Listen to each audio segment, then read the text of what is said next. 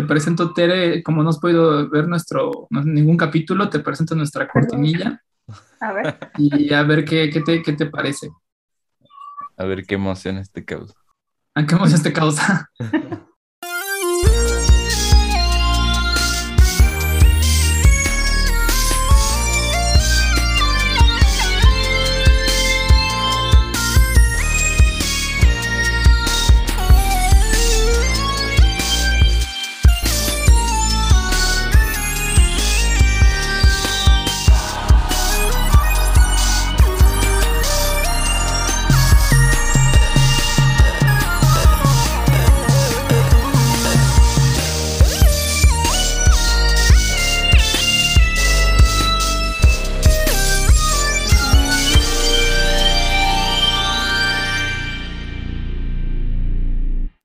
Bienvenidas y bienvenidos una vez más a este nuevo episodio con Encías Sangrantes Podcast. Como siempre estamos acompañándolos. Eh, Sebastián Muro. Saluda, Sebastián. Hola, hola a todo el mundo. ¿Qué tal? Y eh, yo, Adrián. Y el día de hoy tenemos un, como les habíamos dicho, que vamos a tener semanas de invitados. Esa no es la excepción. Y en este caso, en esta nueva modalidad a distancia, tenemos a nuestra primer invitada a distancia y gracias por acompañarnos. Muchísimas gracias a Teresa Campos. Hola, un gusto. un gusto. Aplausos, aplausos. Eh, el día de hoy vamos a hablar sobre un tema que si no conocíamos eh, mucho de psicología, conocíamos un poco de historia. En este caso, entramos en un tema que no sé nada. Bueno, tampoco, no, no sé nada, sí sé, pero no tan, mm. no, sí, eh, bueno, sí, sí, sí sé, sí sé mucho. Sabemos mucho. bueno, bueno, eh, la, doctora Tere fue nuestra maestra de, de, física, o sea, por eso, por eso se siente, pero no, no, digo, hace cuatro años que, no tomo la materia. Entonces, bueno, vamos a hablar de, de física y música. Y Tere, eh, pues presenta, eh, preséntate por favor, cuéntanos un poquito de ti para que te conozca un poco más de nuestra audiencia. Ok, pues hola a todos. Eh, soy maestra, no doctora, pero gracias. Sí, estudié la maestría en tecnología musical en la Facultad de Música y antes de eso estudié el prope de acordeón y antes de eso la licenciatura en física. Entonces, pues justo dar esta clase así conjunta a todo lo que sé, ¿no? Que está, estuvo muy padre. Y la clase que daba es de acústica y psicoacústica. Eh, muchos del enfoque, eh, como estudiar la música desde la ciencia, ¿no? Que es, es, una partecita de la música que, pues sí, no es tan común, ¿no? Pero siento que es muy útil, además es increíblemente bonita. Entonces sí, me gusta mucho dar la materia. Y sí aprendieron, aunque digan que no, yo sé que sí saben.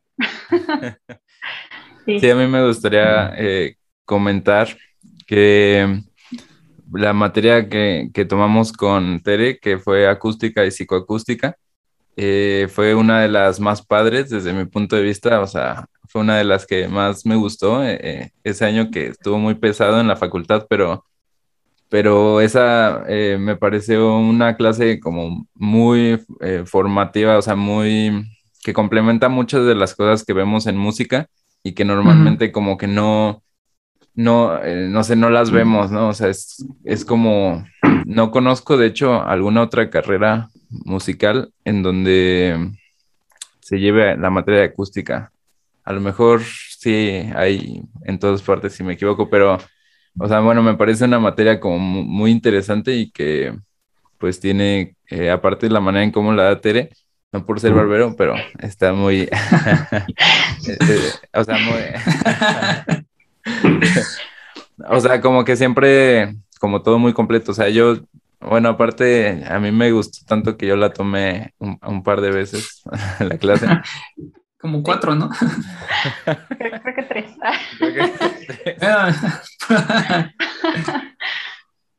No, y es que también creo que, ah, perdón, nada más como para complementar lo que decía Sebas, eh, creo que a diferencia de otras materias, eh, creo que ese año, aunque es muy pesado en nuestra carrera, creo que es el único año entre, entre los cuatro que sí se siente una conexión entre las materias, porque lo que veíamos contigo, por ejemplo, en física y en psicoacústica, cuando íbamos a la materia de electroacústica, ya lo teníamos como atrás ese bagaje, ¿no?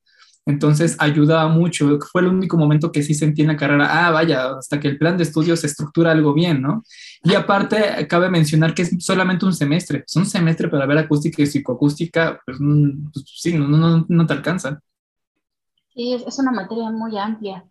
Eh, yo saliendo de física me metí a estudiar música. Entonces, desde física, bueno, yo toco desde muy chiquita, ¿no? Tocaba el órgano, eh, pues Yamaha, tocas verdad tropical y estas cosas. Entonces, eh, pues sí sabía un poquito de música y me gustaba y hablaba con mis compañeros de música y tenía un grupo, y, ¿no? pero ya que entré a la carrera, eh, pues sí, cómo entiendes la información y cómo la organizas es totalmente diferente. Eso para mí fue volver a aprender. Entonces, cuando me invitaron a dar la clase, sí dije, es que, o sea, justo se trata como de encontrar el punto medio, ¿no? O sea, así como yo empecé a entender música desde el punto de vista de los músicos, ¿no? Quiero que ellos vean el punto de vista de, los científicos, de los físicos y de los matemáticos, que es como lo que vemos en, la clase. Y, y, sobre todo que el panorama se haga más grande, ¿no? ¿no? No es convertirlos a la ciencia ni negar la ciencia, no son esos extremos, sino que es un punto más de vista que enriquece. Y bueno, sí, me hace muy bonito. Y sí, yo ya tenía amigos compositores porque pues primero hice el propio y mientras hacía la maestría me invitaron a dar la clase. Creo que no tenían maestro, ¿no? Entonces llegué yo ahí pero sí les pregunté a mis compañeros, pues ustedes qué hubieran querido saber, o sea, qué les hace falta de, esto, ¿no? Entonces todo eso lo empecé a meter a la clase, o sea, junto con el temario que ya estaba ahí, pues empecé a incorporar todas estas cosas que me decían que les hacían falta. Entonces por eso creo que quedó la materia como más acomodada, ¿no? O sea, estaba yo muy al pendiente de eso. Ajá. Y sí, pues es un rato cubrir todo el temario en 16 clases y estaba pero bueno, creo que también las animaciones y los sonidos ayudan mucho. Sí, porque también es como una materia, al menos al principio recuerdo que fue un poco más complicado porque es justo todo lo que vemos, la parte física tal cual de la, de la forma de onda, de la fórmula, de las ondas sinusoidales y eso, ese lenguaje que en principio eh, para el área 4 no es tan común, pero creo que nosotros sí somos una excepción en ese, en ese aspecto porque pues lo hacemos todos los días, ¿no? A lo mejor no estamos eh, midiendo la fórmula o, bueno, ocupando la fórmula todos los días, pero conocemos el fenómeno eh, en primera instancia y eh, cuando nos lo empiezas a explicar, es como desentrañar lo que sucede en la realidad. Ah, sí, la parte más padre de la clase es cuando me dicen así, ah, claro, entonces eso es lo que yo hacía, ya, lo logré. sí, es, es como muy padre eso. Sí. Entonces sí es una materia enfocada en eso, ¿no? Vemos un montón de cosas que son un poco difíciles, pero llegamos a explicar lo que usan y eso me, me gusta mucho. Y creo que es el punto, por eso doy así la clase. pero bueno, qué bueno que sí les que sí les sirvió y que sí se acuerdan. Sí, definitivamente, definitivamente fue una clase que funcionó muy bien. Eh, este, bueno, y vamos a platicar un poco también sobre, eh, digo algo que ya habíamos comentado antes, afuera de, fuera de grabación, era como cierta postura que tenías que nos querías compartir acerca de la ciencia, por ejemplo, o sea, eh, estamos hablando ahorita sobre las diferencias entre cómo lo ve un músico y cómo lo ve un físico, por ejemplo, ¿no? Entonces hay, hay diferencias en, en, cómo lo percibimos, hay diferencias en cómo lo asimilamos, eh, aunque sea un fenómeno que, como que se juntan muchas cosas, ¿no? Pero eh, ¿nos puedes contar un poco acerca de, eso que nos habías compartido? Claro que sí. Eh, sobre todo en, estos tiempos de pandemia, creo que es importante hablar de, ciencia. Ciencias. Eh, ajá. La, ciencia lo que busca es como, sí, entender el universo, pero estudiarlo. Y cuando digo universo es todo, desde la estrella más lejana hasta lo que hay en el fondo del mar, hasta la cosa más chiquita, ¿no? Es, entenderlo, pero justo lo que queremos es como entenderlo bien, digamos. O sea, no, no queremos solo dar una explicación, sino tratamos de llegar a, pues, lo que realmente pasa, ¿no? Entonces, eh, pues sí, los humanos tenemos como limitación nuestros sentidos. Entonces desarrollamos cosas para que amplíen nuestros sentidos y nosotros podamos ver qué está pasando. Y mucho de lo que hay en cómo se hace ciencia es que queremos comprobar las cosas. ¿No? O sea, no queremos decir, ay, pues yo creo que ha de ser por acá la explicación, ¿no? sino queremos saber si de veras, de veras es esa. Entonces ahí hay un, un problema en la ciencia que habla de cosas válidas, no necesariamente verdaderas, ¿no? Y es algo de filosofía de la ciencia. Entonces, eh, decimos que nuestro conocimiento es válido si funciona, pero estamos como conscientes de que en algún momento a lo mejor algo pues lo contradice, contradice nuestros conocimientos, entonces tenemos que volver a dar explicaciones y volverlas a probar y probarlas y probarlas y seguirlas probando todo el tiempo hasta que pues llegue algo que nos diga, ay, no, es que te faltó considerar esto o no habías pensado en esto, pues todo está mal. tenemos ahí todo el espectro de posibilidades, ¿no? Y entonces, eh, mucho el pensamiento científico es eso, o sea, buscar la forma de entender las cosas. Depende de qué cosa estás estudiando, tienes diferente forma de estudiarlo, ¿no? O sea, las, las ciencias exactas funcionan diferente a las ciencias biológicas, a las ciencias sociales. Pero justo lo que queremos es entender de veras qué está pasando. Y cómo le haces, pues sí hay, hay caminos según lo que estés estudiando. Y lo más importante, lo pruebas. Y lo pruebas tú 20 veces y lo publicas para que en el mundo lo prueben otras 80 mil personas y si sale lo mismo, pues es que vas bien, ¿no? Si sale algo mal, entonces tienes que volver a empezar o tienes que ajustar o lo que sea. Entonces, eh, por eso decimos que la ciencia es objetiva, decimos que es confiable, pero no decimos que es la verdad. Es verdad hasta que alguien pruebe lo contrario. Entonces, es, es, un poco eso. Eh, por eso mucho importa cuando dicen, ah, es que los científicos dicen tal. Pues en general uno dice, bueno, si ya lo probaron 20 mil personas con la mejor intención y, ¿no? Pues debe ser bien. Y cuando se usa muy libremente esa frase, los científicos probaron, saben pues, que mucho cuidado, ¿no? Entonces sí, sí, es, es un poco eso la ciencia. Y sí, pues sí, la postura que yo tengo, ¿no? Pues sí hay una filosofía de la ciencia y sí hay una forma de hacer ciencia que no todos compartimos, o sea, cada quien entiende esto. Finalmente somos humanos realizando una actividad, entonces hay mucha diversidad en eso, pero bueno, de eso se trata. Y ya metiéndonos un poco al sonido, ¿no? Pues lo que queremos saber era qué pasaba, ¿no? Desde qué produce el sonido, cómo se transmite el sonido y sobre todo cómo lo percibimos, ¿no? La parte que nos importa mucho a los músicos es la de la percepción. O sea, nos importa saber qué está pasando pero también eh, a través de nuestros sentidos, que nos limitan la forma de entender el mundo, y que lo cambian un poquito, porque también no, no percibimos todo así directamente tal y como es, ¿no? sino si hay una interpretación, pues eso también entra en la acústica, le decimos psicoacústica a esa parte, ¿no? que es la respuesta psicológica a los fenómenos que están relacionados con la acústica. Entonces, bueno, eh, pues mucho es eso, ¿no? De la ciencia de la música, la ciencia de los sonidos. Sí, claro, y es un gran contraste, es decir, aquí hemos platicado, sobre todo en los primeros tres episodios, fueron muchos sobre, pues, qué es la música, ¿no? Eh, diferencias entre la música académica y la que no es académica, eh, el gusto musical, entonces hablamos también desde una perspectiva muy, siempre muy subjetiva, ¿no? O sea, siempre, este o sea, son cosas que no, no pueden estar tan delimitadas, o sea, decir, eh, ¿qué es la música? Bueno, ahí, o sea, es que sí depende, ¿no? O sea, depende de mucho de cómo lo veas, incluso, ¿qué es la música para la física? Es una respuesta distinta a qué es la música para la neurología, qué es la música para la filosofía, ¿no? ¿Qué es la música para los músicos? O sea, es como... Eh, son, son, son cuestiones este, que parten mucho de, depende de dónde lo veas. Y, ahora en estos capítulos eh, estamos entrando un poco más a la a cómo lo ve gente especializada. Por ejemplo, los episodios pasados fueron eh, tanto con, con una especialista en cognición y pues ahora estamos contigo, ¿no? Que eres física o también estuvimos con la maestra de historia. bueno, por eso nos parece muy, muy importante esto que nos dices, las diferencias de cómo cómo pensamos, eh, en este caso, por ejemplo, la ciencia, ¿no? Y cómo pensamos la música desde la ciencia. Entonces, eh, creo que me parece un buen punto de partida, súper interesante.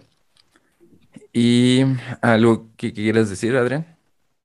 Eh, no, pues solamente complementando un poco, me, llama la atención, pues, aunque son áreas distintas, en el aspecto de la cognición que hablábamos con eh, Victoria, eh, que también nos mencionaba, o sea, mucho hincapié en la ciencia, cuando mencionas esto de que, bueno, a veces se habla muy em, gratuitamente con respecto a la ciencia, ¿no?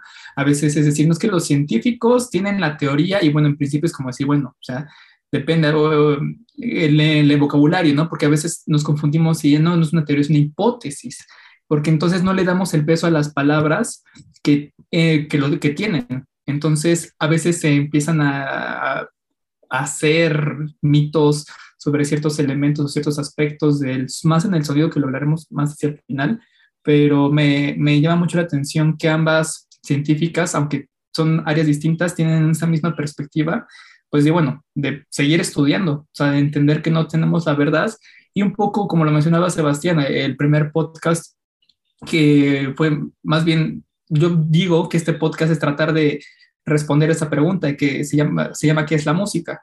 Y ahí más bien platicamos un poco de, es un poco un, un tutti frutti, porque tocamos varios aspectos y hablamos un poco de historiología, bueno, de musicología, como eh, citamos a Dalhaus o a Egerbrecht y hablamos un poquito de física, o sea, muy, muy leve a grosso modo, pero un poco es entender, bueno, qué es la física para ustedes, ¿no? Y algo que también que no lo mencioné, pero que es muy importante, eh, es que no estamos, eh, estamos tratando de tener una curaduría de invitados que sean personas que, que hagan las dos cosas, porque como lo dijiste, eh, pero que se dedique profesionalmente, vaya, o sea, no que tengan un hobby de que también me gusta hacer esto, no, no, algo que me, me gusta mucho de ustedes es que se dedican profesionalmente y todos los días están eh, leyendo y descubriendo cosas nuevas, porque tanto en las neurociencias como en la historia, como en la física, aunque son áreas muy distintas, cada día hay un estudio nuevo que eh, nos puede dar información que puede ayudar a lo mejor a que o reforcemos una hipótesis, una teoría que ya se tiene,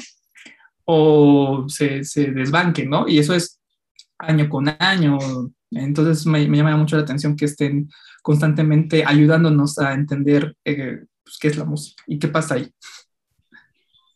Pues es un fenómeno bastante complejo, tiene un montón de puntos de vista pues, muy interesantes todos para estudiar. Entonces, sí, no se acaba, no, no te cansas pues, de eso.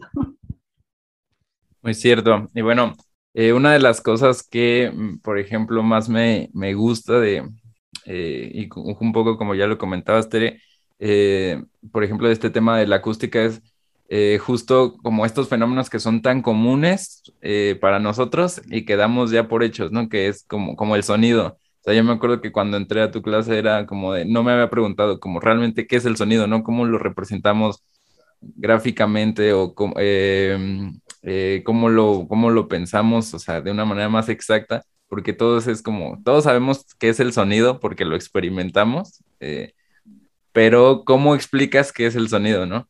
Y entonces son ese tipo de cosas que para mí era como, ¿no? Entonces, podemos empezar con un poco con eso.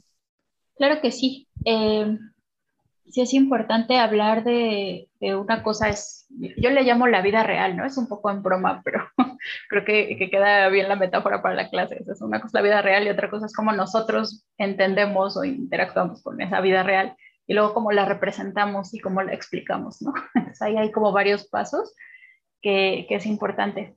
Eh, el sonido en, pues vamos a ponerlo así en términos muy generales, es que algo vibra, un objeto vibra y esa vibración se transmite a través, puede ser del aire o del agua o del otro sólido, pero bueno, hablando de música, pues siempre estamos en el aire, ¿no?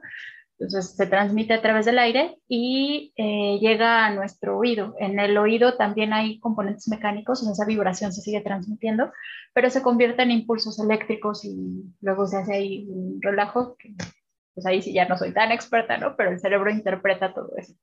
Entonces, el sonido es, sí es muy complejo, pero lo podemos reducir a ideas muy básicas. La parte de la producción del sonido viene de vibraciones siempre son vibraciones. La parte de transmisión del sonido, pues son esas vibraciones en el aire. Y la de percepción, pues ya se combina todo, ¿no? Porque llegan ondas justo mecánicas, o sea, el tímpano, cuando le llega una partícula de aire que está vibrando, se mueve y le pega, y mueve los huesecillos, y se mueve un liquidito, y bueno, ahí todo dentro del oído. Pero a la hora de transformarse en impulsos eléctricos, eso es otro mundo nuevo. Esos impulsos están relacionados con lo que está pasando afuera. Entonces, podemos partir al sonido igual producción, transmisión y percepción. Y todo lo podemos pensar como partículas en el aire que están flotando Y cuando un objeto, imaginamos la cuerda de, un violín, aquí todas en cámara este, aumentada, digamos, ¿no? La cuerda de un violín vibra, pues esa vibración mueve las partículas de aire y esas partículas de aire pues se mueven también y le pegan a las de al lado y le pegan a las de al lado, como un billar así infinito tenemos, ¿no? Y en todas las dimensiones, no solo en dos. Entonces podemos pensar al sonido así relativamente sencillo, ¿no? Ya si consideras que pues cada bolita es de diferente tamaño, diferente peso, y hay unas que son moléculas, otras están pegadas y otras que no, ya se puede complicar tanto como uno quiera, ¿no? Pero la idea del sonido es, en realidad pues sencilla, ¿no? Es un movimiento y bueno, es una onda, porque pasa como si tuvieran así muchas pelotitas de billar, ¿no? Le pegas a una, empuja a la otra, empuja a la otra, se transmite el movimiento, pero no se transmiten las partículas. O sea, la pelota, las primeras, pues no se puede hasta allá, ¿no? Lo que transmites es la energía. Entonces, este concepto de, yo lo digo así, ¿no? Son partículas que se empujan. Se transmite el empujón, pero no se transmite lo empujado, ¿no? Entonces es, es, algo que suele costar trabajo, pero es, es, relativamente fácil, ¿no? Ahora, ¿cómo es el empujón? Eso es lo que nos da toda la gama de timbres, alturas y, y todo lo demás, ¿no? Entonces, eh, pues sí, explicar el sonido, pues sí, son pelotitas pegándose y transmitiendo la onda, es relativamente sencillo. Hay, hay partes bonitas porque nosotros somos sensibles a justo cómo se, se está transmitiendo el sonido. Si algo vibra muy rápido, decimos que tiene mucha frecuencia, entonces nuestro cerebro lo interpreta como una altura. Entre más rápido vibre algo, más agudo lo oímos. Si vibra mucho, digamos, es, es, diferente que una pelotita se mueva así a que se mueva así, ¿no? Entonces, mucha amplitud lo interpreta nuestro cerebro como volumen. ¿Por qué? Quién sabe, ¿no? Pero bueno, así le hacemos nosotros. Y eh, si la pelotita se mueve, vamos a decirlo así como bonito, ¿no? O se mueve así complicado, nosotros percibimos diferentes timbres. Entonces, sí, toda la música está, pues sí, es resultado de cómo están vibrando las partículas, que eso es de aire, digamos, que resulta de cómo están vibrando pues una cuerda o una membrana de un tambor. Entonces, sí, es una forma de percibir lo que está pasando en el mundo a través de vibraciones y a nuestro cerebro las colorea súper bonito, ¿no? Pero pues sí, son cosas que están vibrando. Hay vibraciones que no alcanzamos a oír, como los sismos, ¿no? Hay vibraciones como los ultrasonidos, que son mucho más rápidos, no alcanzamos, tenemos un umbral, pero sí todo lo que está entre 20 y 20 mil hertz más o menos, es un poquito menos de 20 y un poquito menos de 20 mil, pero todo eso lo escuchamos y con toda la variedad de, de sonidos que hay, ¿no? O sea, tomando en cuenta ruidos y sonidos afinados. Entonces, bueno, yo así explicaría el, el sonido. Y para eso sí nos tardamos siete clases para terminarlo de entender, pero bueno, ahorita creo ahorita que... Lo hacemos en cinco minutos, entender el sonido, qué bueno. sí, como, como resumí un curso de seis meses. Sí. Pero sí, en esencia es eso. y bueno, la acústica justo trata de estudiar cómo vibran las cosas y por qué vibran las cosas como vibran. ¿no? Porque no soy igual una cuerda que un tambor, pues vibran diferente, pero, ah, bueno, pero cómo vibra el tambor y cómo vibra la cuerda. De eso se trata, ¿no? Y para los músicos, pues esto, aparte que es interesante, porque la verdad es bien padre saber cómo funciona tu instrumento, pero aparte te da posibilidades de jugar con el sonido, porque si sabes cómo producirlo sin romper tu instrumento y buscando ahí ciertas cosas, pues te da muchas más herramientas, ¿no?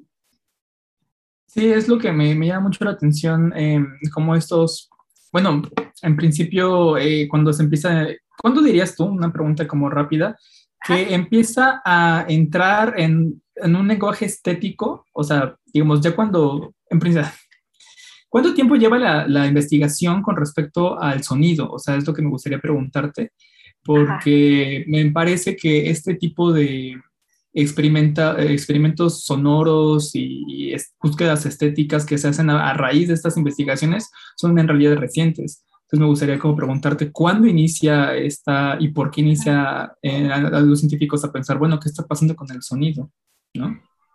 Pues el sonido se estudia, yo creo, desde que hay humanos, ¿no? es algo que nos llama mucho la atención desde la comunicación. Las primeras flautas que se hicieron, ya hacer una flauta ya requiere muchas cosas, no es como ya de bebés haces tu flauta, ¿no? Pero creo que tiene 40 mil años o 43 mil años, o sea, ya es algo muy viejo y ya saben dónde van los ojitos, o sea, ya había notas, ¿no? Entonces, desde ahí ya puedes decir que hay un estudio. Eh, con los griegos, pues esta leyenda de Pitágoras y los martillos, ¿no? Ahí ya había un estudio pues, más formal, digamos, en términos a los que nosotros estamos acostumbrados a llamarle estudio. ¿no? Todavía no se medían frecuencias, es algo muy rápido, se medían longitudes, por ejemplo, y este, las frecuencias las empezamos a usar así como las pensamos ahorita hasta Galileo, que fue en 1600. Pitágoras es del 500 antes de Cristo, entonces, ¿no? Más o menos ahí ya hay un estudio. Los chinos ya tenían también un estudio fuerte. Eh, así como muy a grandes rasgos, pues eh, Galileo en 1600, creo que es 1607, 1602, por ahí, se puso a estudiar estas cosas de la frecuencia y nos empezamos a fijar más, a fijar más en las frecuencias que en las longitudes para hablar de altura. La frecuencia a la que vibra una cuerda y la longitud de la cuerda, ¿no? Están muy relacionadas. Si mueves una, se mueve la otra. Entonces puedes pensar la altura desde el punto de vista de la longitud de onda o desde el punto de vista de la frecuencia. Pero bueno, eh, creo que fue en 1702, creo se acuñó el término acústica entonces, aunque los griegos ya tenían teatros y ya sabían cómo hacer que se oyera hasta lejos y no había micrófonos, los mayas acá este, ya tenían esta pirámide de que le, aprieta, que le aplaudes y suena el quetzal. O sea, ya había mucho eso, pero hasta 1700 se, dice, se llama acústica este estudio y lo vamos a trabajar así, ¿no? Hasta Sabine eh, se empezaron a, a fijar un poco más en los recintos, pero como un estudio como lo que estamos acostumbrados ahorita, porque siempre hemos estudiado, pero esta forma de hacer las cosas y el rigor de anotarlo y probar, pues es relativamente reciente, ¿no? Galileo para acá. Y bueno, pues hasta que hubo la tecnología que hay ahorita y se estandarizaron las medidas, ¿no? que eso a la ciencia también le dio un empujón súper fuerte. Eh, creo que esto de la estandarización empezó en 1789, ¿no? Pero hasta que empezó a haber suficiente tecnología, pues empezó a estudiar como ahorita. Entonces sí, o sea, pues saber a qué frecuencia exactamente está sonando una cuerda, pues sí, tenía que haber un frecuenciómetro, ¿no? Todo eso es relativamente reciente. ¿Cómo funciona el cerebro? Pues con las resonancias magnéticas, que tiene 30 años o algo así, ¿no? Entonces sí, todo eso es muy reciente. O sea, de, de que empezamos a tener tecnología, eh, sobre todo transistores, por ejemplo, que nos permiten tener aparatos chiquitos, desde ahí empezó a hacer una revolución, hay muchos datos nuevos, hay mucho conocimiento nuevo. Entonces sí, la acústica, o sea, como el sonido, digamos, se está estudiando desde hace mucho, pues yo creo que desde que somos humanos y hablamos, ¿no? Pero, eh, pero sí, los resultados que tenemos ahorita y la forma de estudiarlo, pues sí es bastante reciente. Está súper, súper bueno eso que mencionas de que siempre se, ha, siempre se ha estudiado, o sea, creo que es algo que coincide en todas nuestras invitadas con respecto a que siempre ha existido la música, siempre, o sea, no hay un momento donde no en este periodo no nos importa saber nada del sonido, ya eh, eliminémoslo. Y también te lo preguntaba sobre todo porque hay una eh, eh, línea de estética francesa de composición que es el espectralismo, que hasta que se empezaron a hacer estos espectrómetros que medían la, las, este, los parciales y todo, empezó, ah, vamos a componer con esto, pero me llama la atención, ahorita lo decía porque es algo pues más nuevo, bueno, entre comillas nuevo, pero que se hace gracias a, estos estudios y que se hace gracias a que tenemos estos aparatos, ¿no? Sí, pero tienes razón, desde, desde muchísimo antes eh, están estos, eh, como dijiste, esos recintos donde a prueba y error, me imagino, o bueno, sí esos estudios, pero no sus estudios, este, como ahorita, eh, existen, ¿no? Sí, está súper, súper chido. Sí, de hecho es curioso, cuando hablamos de instrumentos en la clase, o sea, nos damos cuenta que primero estaban los instrumentos súper chidos y 100 años después estaba alguien tratando de explicar por qué sonaba tan bien, ¿no? Entonces, sí, a veces la ciencia abre camino, a veces la ciencia va atrás, ¿no? Entonces, las cosas ahí están. Y bueno, eso también es interesante, ¿no? Sí, este, hablando eh, sobre la frecuencia, por ejemplo, eh, que creo que es, eh, e, es como un sonido, eh, yo siento que como que tenemos una, en la cuestión musical tenemos una obsesión con las frecuencias, ¿no? Porque no, no usamos como cualquier son, o sea, bueno, no sé, porque un sonido como un aplauso, pues también es un sonido, pero no es una frecuencia en sí, ¿no? O sea... Ajá. O sea, no tiene una altura, digamos, ¿no? Ajá. Sí, sí, a, lo, mejor, a lo mejor sí tiene varias frecuencias, ¿no? Porque es... Pero... si se acuerdan, ya ven, yo lo sabía. Después de cuatro años de, no cursar la materia. Pero bueno, eh, hablando un poco de, la frecuencia, eh, que yo siento que es como, eh, como, o sea, no sé cómo explicarlo, pero como que nos obsesionamos como con las notas musicales, ¿no? O sea, como, eh, eh, ¿qué nos, nos, puedes decir un poco eso? ¿Cómo, cómo interpretamos nosotros las frecuencias eh, y a, grandes, a grandes rasgos un poco que, o sea, qué representan para nosotros, ¿no? Decir como una frecuencia como de, con la 440, por ejemplo. Ajá, pues nuestra forma como humanos de percibir la frecuencia es como altura. Entonces, eh, así un poco resumiendo, un movimiento el más simple que hay, pues es que la partícula vibre de arriba hacia abajo, digamos bonito, ¿no? Y a la misma velocidad todo el tiempo, o sea, con una frecuencia específica y con cierta amplitud, ¿no? Y se oye así una, algo que vibra así con, digamos, con la frecuencia adecuada que es entre 20 y 20 mil hertz, ¿no? Se oye como un silbido así. Esto lo podemos pensar como un tono puro, es, muy parecido a como suena un diapasón, ¿no? Pero eh, muy pocas cosas vibran así con un tono puro, ¿no? Entonces todo vibra con muchos tonos al mismo tiempo, así, pues así funciona la naturaleza. Entonces, eh, cuando combinas muchas frecuencias, empiezas a tener timbres, o sea, que, que, la guitarra suene diferente al piano, suene diferente a pegarle así a, a mouse, ¿no?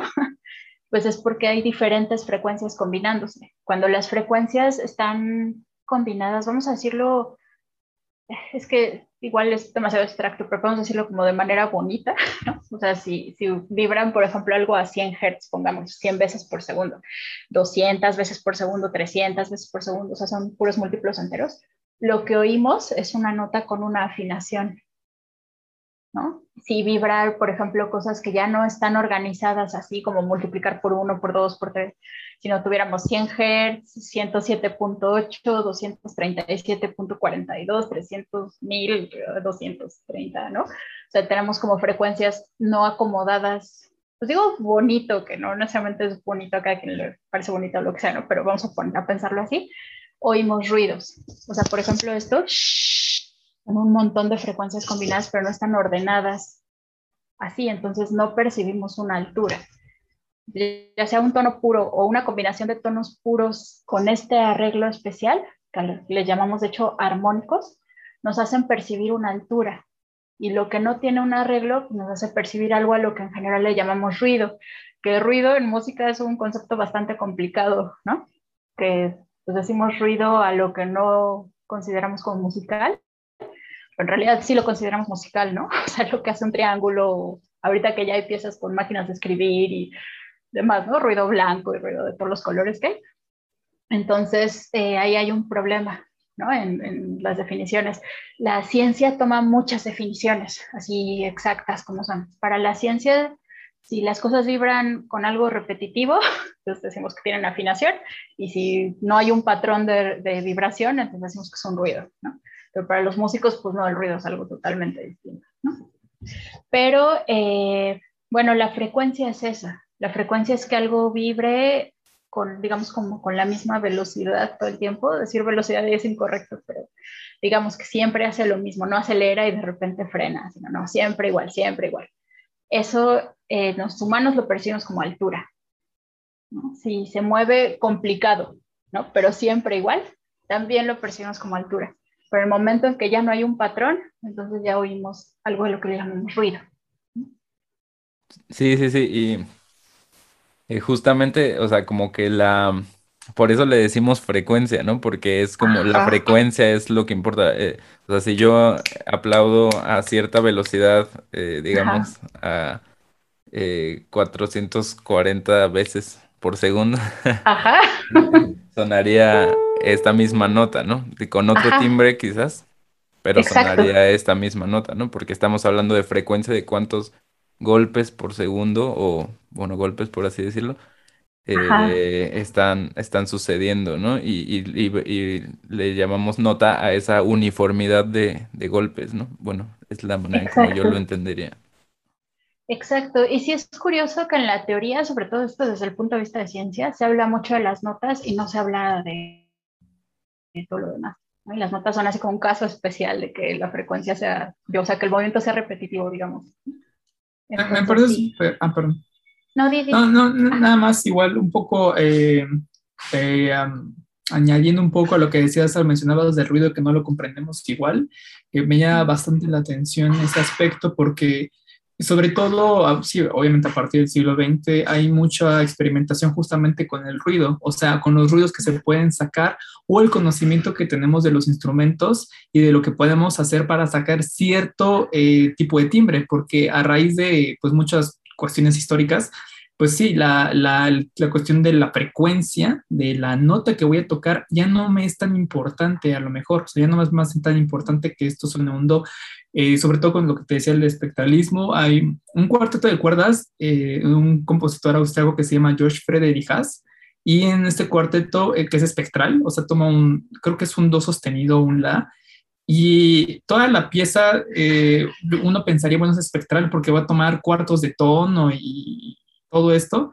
Y no, o sea, la obra es sumamente clara y se escucha, como dirías, bonito, porque está jugando con todo el espectro de ese sonido y no se escucha algo tal cual como ruidoso. Sin embargo, también en esa misma época, pues experimentan como con otras técnicas, que hay una cosa que se llama overpressure, en el violín, entonces tú no es tal cual que metas presión, sino que en el arco tú haces una especie como de ruido blanco, se escucha como un hiss. Okay. Pero, y ese tipo de aspectos que ya no diríamos musicales se utilizan para generar otros sonidos. Y eso es algo que me llama la atención, ¿no? Que también a raíz de, de pues de este entender el sonido, sus aspectos, sus propiedades físicas, empezamos a, entender más lo que, lo que sucede y a crear otro tipo de, cosas. Sí. Y sí, yo creo que eso es lo importante, la parte artística, ¿no? O sea, como si ya sé cómo funciona y todo, y ahora quedo con eso, ¿no? Entonces sí, sí es muy interesante que ya empiezas con azotones de puerta, ¿no? Y justo entender cómo funciona el sonido te permite jugar con él, ¿no? Entonces sí, está, bueno, a mí me parece muy interesante. Y mi área, eh, es como la parte física, pues, ¿no? ¿no? me atrevería yo a hablar ya de la parte artística, pero pues me encanta oír y aquí estoy. Ok, de, lujo. Em, entonces, estamos hablando un poco aquí de, eh, de las características de los diferentes sonidos. Em, y, y, bueno, como ya mencionamos, em, pues un sonido no, no es o como una frecuencia ya, o sea, no, normalmente, o sea, eso es como más bien raro de encontrar, o sea, se hace a partir de máquinas, ¿no? O de que tenemos una frecuencia pura. En realidad, este, eh, los sonidos, o sea, se componen de, no sé, son como muchos sonidos como juntos, no sé. Ajá, exacto. Suenan al mismo tiempo. El, el que los junta es el cerebro. Ah, ok, interesante. sí, sí, sí entonces, eh, podemos hablar de, los armónicos, que es, ah, eh, sobre todo en la música, se, porque, digamos, sucede en todos los sonidos, ¿no? Eh, pero no siempre, no siempre, como, como ya comentaste, no siempre están ordenados matemáticamente, no sé, de manera uniforme o así. A veces, a veces son como más caóticos. pero a lo que le llamamos armónicos, que se usa mucho en la música, o sea, que incluso, o sea, no sé, como que, bueno, yo desde los 13 años ya era como, sí, mira este armónico en la guitarra, ni siquiera sabía como a qué se refería, pero pues yo conocía el efecto de hacer un armónico, ¿no? E, entonces, o sea, ¿qué, qué, qué onda con los armónicos? ¿Qué sucede ahí? ¿Qué huele con los armónicos? Exacto. Es, otro de esos términos que suelen ser problemáticos, que se habla de armónicos desde hace mucho, pues. Eh, o sea, Bach ya tenía cosas que hacer con los armónicos y las afinaciones, que luego hablamos de afinaciones. Pero en acústica, de nuevo, usamos definiciones un poco más exactas que no necesariamente coinciden con las musicales, ¿no? Entonces, yo he oído que todo lo que es como componente de un sonido, los músicos le llaman armónico. Yo no diría que es un error, pues es como decir, es un componente del sonido y se oye claramente, ¿no? En algunos instrumentos. Pero eh, en acústica hacemos una distinción entre los sonidos, les llamamos de la columna de armónicos o la serie de armónicos, incluso los serie de armónicos naturales, ¿no? Y esto e, es que es un poco complicado, pero viene de cómo vibran las cuerdas y cómo vibra el aire dentro de los instrumentos de aliento, en las flautas, por ejemplo, ¿no? que fueron nuestros primeros instrumentos. incluso nuestra voz vibra así, pero eh, vibra de esta manera que comentaba hace rato, como de múltiplos enteros. Múltiplos es que multiplicamos y enteros es que no hay puntos decimales. Entonces, tenemos una frecuencia, yo siempre agarro 100 Hz, que aparte de estar haciendo las cuentas, pues bueno, pero empezamos en 100 Hz, entonces se suenan aparte 200, 300, 400, 500 Hz, a multiplicar por 2, por 3, por 4. Esa es la columna de armónicos. Cada frecuencia la relacionamos nosotros con una nota, por eso decimos, ah, pues es la octava, y luego octava más quinta, y luego dos octavas, ¿no? Pero los armónicos son, para la acústica, solo esos sonidos. Si nosotros tuviéramos, por ejemplo, en el timbal, voy a ponerlo de ejemplo, ¿no? Que tiene, tiene otros sonidos que no son de la columna de armónicos, por decir, tiene 100 y luego 210 este, Hz y luego 380, ¿no? Pues esos ya no son armónicos. Entonces, algunos autores a eso les llaman solo sobretonos, porque pues están arriba del tono. Depende del autor, porque hay quienes dicen que son sobretonos armónicos y sobretonos no armónicos, ¿no? Entonces ahí hay un relajo todavía, todavía no hay un consenso muy bien establecido, pero es importante diferenciar a los que están en la columna armónicos, que son múltiplos enteros de una frecuencia en particular, y los que no, que también suenan. Por ejemplo, es curioso porque si tú organizas eh, tus, tus frecuencias, por ejemplo, en la computadora, ¿no? No armas que sean múltiplos enteros, sino así 1, 2, 3, ¿no? Si no es 1.1, 2.2, 3.3, 4.4, ¿no? Tus frecuencias van cambiando y sí hay un orden, pero no es el orden de múltiplos enteros, ¿no? Por ejemplo, tenemos 100, voy a poner otro ejemplo, 210, 320, 430 Hz, o sea, le vas aumentando. Eso suena metálico.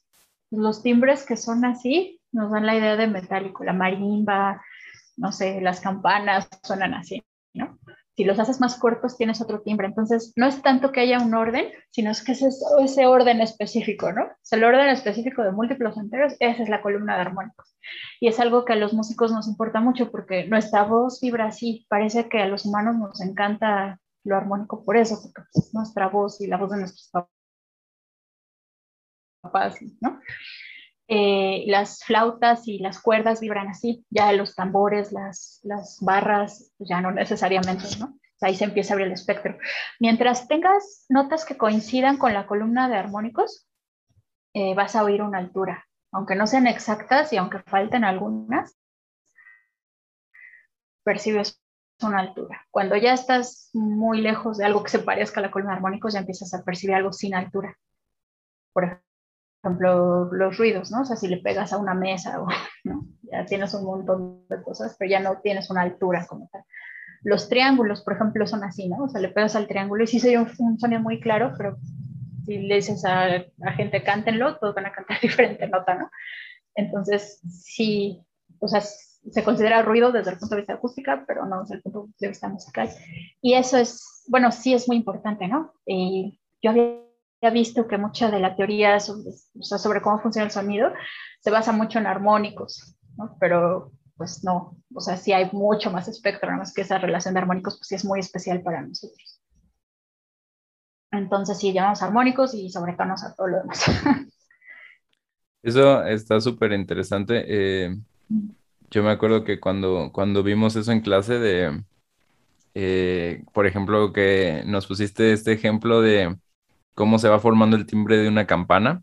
Ah, sí. Y es loquísimo, ¿no? Porque, porque empiezas a escuchar como las frecuencias todas aisladas y dices como, ¿qué onda? Al principio como que no, o sea, no, no le encuentras relación.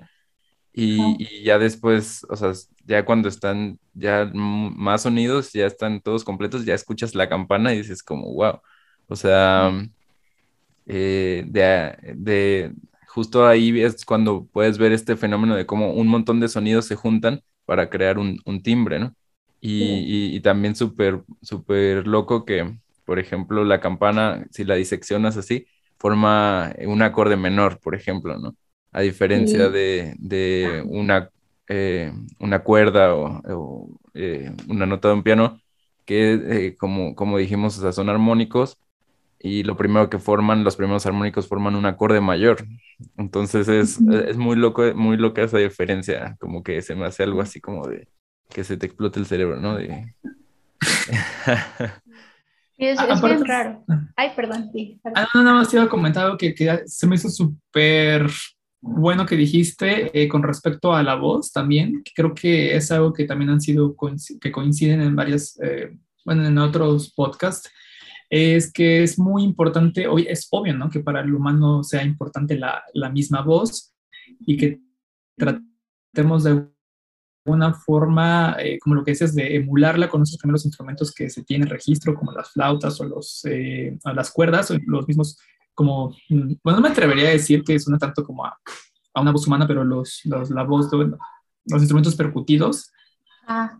Eh, y me parece interesante que coincidamos de alguna forma en toda la humanidad, bueno, al menos con esto, ¿no? En algún momento ahí me, me, preguntaba de que si había alguna forma como de, eh, de homogeneizar toda la música, ¿no? Con los instrumentos y todo esto. Son distintas latitudes eh, culturales, ¿no? Y yo les comentaba, pues yo creo que solamente con lo que todos coinciden, o sea, nuestra invitada de neurociencia y tú, me, me parece sumamente importante ese aspecto, ¿no? Y sobre todo que la voz, como lo vimos en tu clase, que todavía lo tengo muy grabado, es muy complicada, o sea, la forma en cómo eh, todas las complejidades de nuestra voz, como que hablábamos de las formantes y de que cómo emular la voz electrónicamente es, es, es, es, muy complicado, ¿no? Todavía, o sea, empezamos como emulando pues un clarinete o todas estas bibliotecas de sonido, por más eh, buena biblioteca que tengas, por más cara que biblioteca que tengas, cuando le pones la voz se escucha muy raro, se escucha muy feo. Sí, eh, pues bueno, me acuerdo que así como parte de, como de la línea o el hilo conductor de la clase era llegar a síntesis de sonido y justo hablar de todo eso, ¿no? necesitamos entender cómo funcionan las cosas para luego a ver cómo le hacemos exactamente lo mismo, pero cómo hacemos para que suene más o menos igual y luego cómo hacemos cosas imposibles. ¿No? O sea, por ejemplo, estas cosas de, creo que le dicen convolución, ¿no? Que dices, quiero el sonido así de un plato estrellándose, pero combinado con un violín o con el sonido de una ballena. Entonces ahí empiezas a tener sonidos que no existían nunca antes, ¿no? que no, pues no son posibles porque físicamente eso no va a pasar, pero ya en la computadora tú haces algo que podría ser eso. Entonces sí, sí yo, yo, digo cosas para después tú hacer pues, lo que quieras con ese conocimiento. ¿no? Sí, precisamente. Eh, y bueno, una de las cosas, este que también eh, siento que ya estamos incluso rozando, que también que me parece como muy, muy interesante es el tema de las afinaciones, eh, porque justo como, como lo acabas de decir, Tere, eh, como que estamos muy apegados al sonido de nuestra voz, o sea, como que de ahí, de ahí tomamos muchas cosas, ¿no? O sea, cuando, cuando, cuando hablamos, bueno, ahorita que estoy hablando, estoy hablando sobre una especie de nota, de una ah. especie de dron. Y, es, y, es, y esa nota tiene pues sus armónicos, ¿no? O sea, e, entonces siento que estamos como tan, eh, tenemos como tan interiorizado todo esto de la voz que de como que un poco de ahí va naciendo nuestra percepción de, la armonía, ¿no? del, sistema armónico.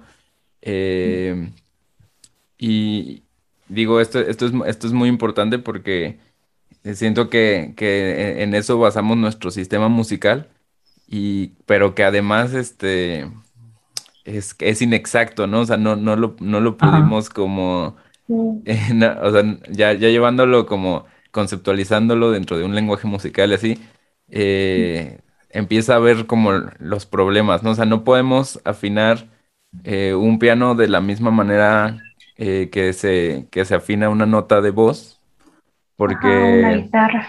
Una guitarra. Porque el sistema musical eh, no se va a ajustar a ello, ¿no? O sea, eh, si yo, toco ahorita este do. Este sol que es su armónico eh, va, a sonar distinto eh, en, dentro de la misma nota que, que, dentro del sistema aquí porque, porque el sistema es inexacto, ¿no? O sea, es, digo, no sé cómo abordarlo de una manera tan sencilla. es que es, un, vamos un paréntesis antes de, empezar, eh, y es un paréntesis muy tonto.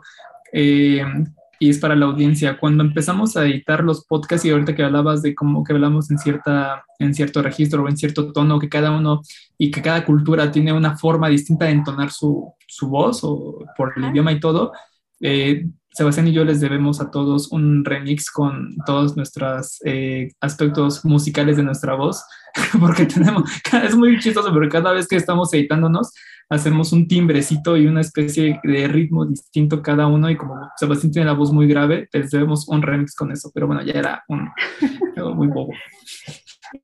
Sí, ay, una disculpa porque se me está acabando la pila de prender algo, pero... Claro. Disculpen, ya. Este, sí, esto de las afinaciones y, bueno, los sistemas de afinación y el problema de la afinación es algo, a mí me sorprendió mucho, porque como que todo el tiempo te dicen que, pues, que todo es así porque todo cuadra y así debe ser, y de repente llegas a, ay, no es cierto. Así como todo se derrumba. Y, es un tema que me gusta en particular mucho por eso. Em, nos hablan mucho de los armónicos relacionados con nuestras escalas, pero si, si tomamos así la frecuencia exacta de los armónicos, realmente no, no coincide con la escala que usamos ahorita, que usamos el temperamento este, igual, ¿no? Yo le llamo escala como a un conjunto de, de intervalos específicos, o sea, hay una proporción. Eh, ya, ya, me metí en problemas otra vez, pero todas las notas, no importa en qué frecuencia empieces, o sea, todos los intervalos tienen algo que se llama proporción, es el tamaño del intervalo, ¿no? Cuando decimos que las terceras, por ejemplo, de do a mi está un poquito, vamos a ponerles afinado hacia arriba, la proporción es más grande, el intervalo es más alto, ¿no? Y bueno, más corto, más angosto, decimos. Entonces, esa proporción, o sea, ese intervalo en realidad es una multiplicación matemática así como yo empiezo a hablar de, los armónicos, voy a poner el, do, por ejemplo, 100, la octava es el doble, 200. Pero igual, si empieza en 150, la octava es el doble. Ahora yo me da ciento, digo 300, ¿no? Pero esa proporción que es el 2, el doble, eso se mantiene. Y eso pasa para todos los intervalos. Las quintas, por ejemplo, es un 3 medios, porque es el tercer armónico. O sea, si estoy en 100, me voy a 200, que es el otro do, y luego a 300, que es el sol. Pero bueno, como todo lo pienso en una octava, entonces lo regreso. Si subo una octava, multiplico por dos, si bajo una octava, divido entre dos, Al final me queda por tres entre dos, Entonces todas las quintas van a ser una proporción de tres medios. O si estoy en 100 va a ser 150, pero si estoy en 500 va a ser 750, Entonces la, la multiplicación, digamos, ese de tres medios, por el que multiplico, es la proporción y es el tamaño del intervalo. Entonces estoy relacionando eh, lo que oigo con una descripción matemática, ¿no? Es lo que hacemos todo el tiempo. En general la ciencia funciona mucho así. Pero este, cuando vamos haciendo pues las matemáticas, hay un problema. Si nosotros empezamos en el do más grave del piano y subimos por octava, que es por dos, por dos, por dos, por dos, o llegamos al do último, que es este, haber multiplicado siete veces por dos, ¿no? Pero si subimos por quintas, o sea, por tres medios, y lo que es un sol, ¿no? Por tres medios un re, por tres medios un la, por tres medios un mi, etcétera, subo por quintas, no llegó al mismo número matemáticamente. Entonces, en uno tengo dos por dos por dos por dos, o sea, tengo una proporción de 128, ¿no? Dos a la 7. Pero en el otro tengo tres medios a la 12. Entonces, ahí ya es un número impar dividido entre número par. ¿sí? Entonces, ya para nada me va a dar un entero, ¿no? O sea, me va a dar cuando más simple un punto 5, ¿no? Entonces ahí tenemos un problema, ¿no? Eh, no llegamos a la misma nota. Y a esa diferencia que hay entre el do subiendo por octavas o el do subiendo por quintas, que debería ser la misma, en realidad no es la misma, eso lo llamamos como pitagórica. Y ese es el problema de la afinación, porque no importa cómo subas, o sea, si subes por terceras, igual no llegas al do, te falta. Si subes por quintas, te sobra, ¿no? Si subes por segundas, si subes por cuartas, o sea, lo que hagas, nunca vas a llegar al do.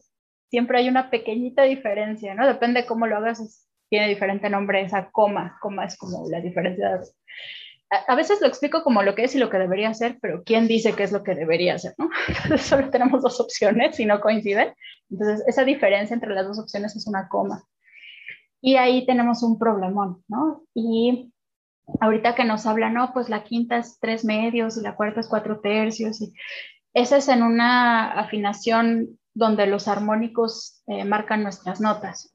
Pero como no cierran las octavas, o sea, nunca vamos a llegar a las octavas, entonces lo que hacemos es temperar. Le desafinamos tantito al sol, ¿no? Para que no se pase. Entonces a cada quinta que suba le voy bajando un poquitín. Entonces ya llego al do que debo llegar, ¿no? En las terceras, si, si me voy a quedar corta, pues mejor le subo un poquitín y ya llego, ¿no? La cosa es que, de nuevo, ¿quién dice qué es lo que debería hacer? Entonces, pues cada quien hace lo que piensa que es mejor o lo que le funciona para su rola, ¿no? Entonces hay un montón de combinaciones posibles, de cuánto le subes o le bajas a qué nota, ¿no? Entonces ahí, pues tenemos así un arco iris de posibilidades, ¿no? Y, bueno, a lo largo de la historia esto se ha manejado mucho, es reciente que encontramos como la tecnología para hacer el temperamento igual tan exacto como, como queremos, que es lo que tenemos ahorita, y como que se nos olvidó que hubo toda esta búsqueda, ¿no? Pero en toda la música, desde antes de 1800, incluso 1900, pues se usaban muchas, muchas afinaciones y temperamentos distintos según la pieza. Y es, es algo que me parece muy bonito. O sea, primero me, me, impactó que no cierra la octava, ¿no? Y luego, ¿cómo lo arreglas? Pues como quieras, ¿no? Pues ahí hay todas las, las, opciones que hay, ¿no?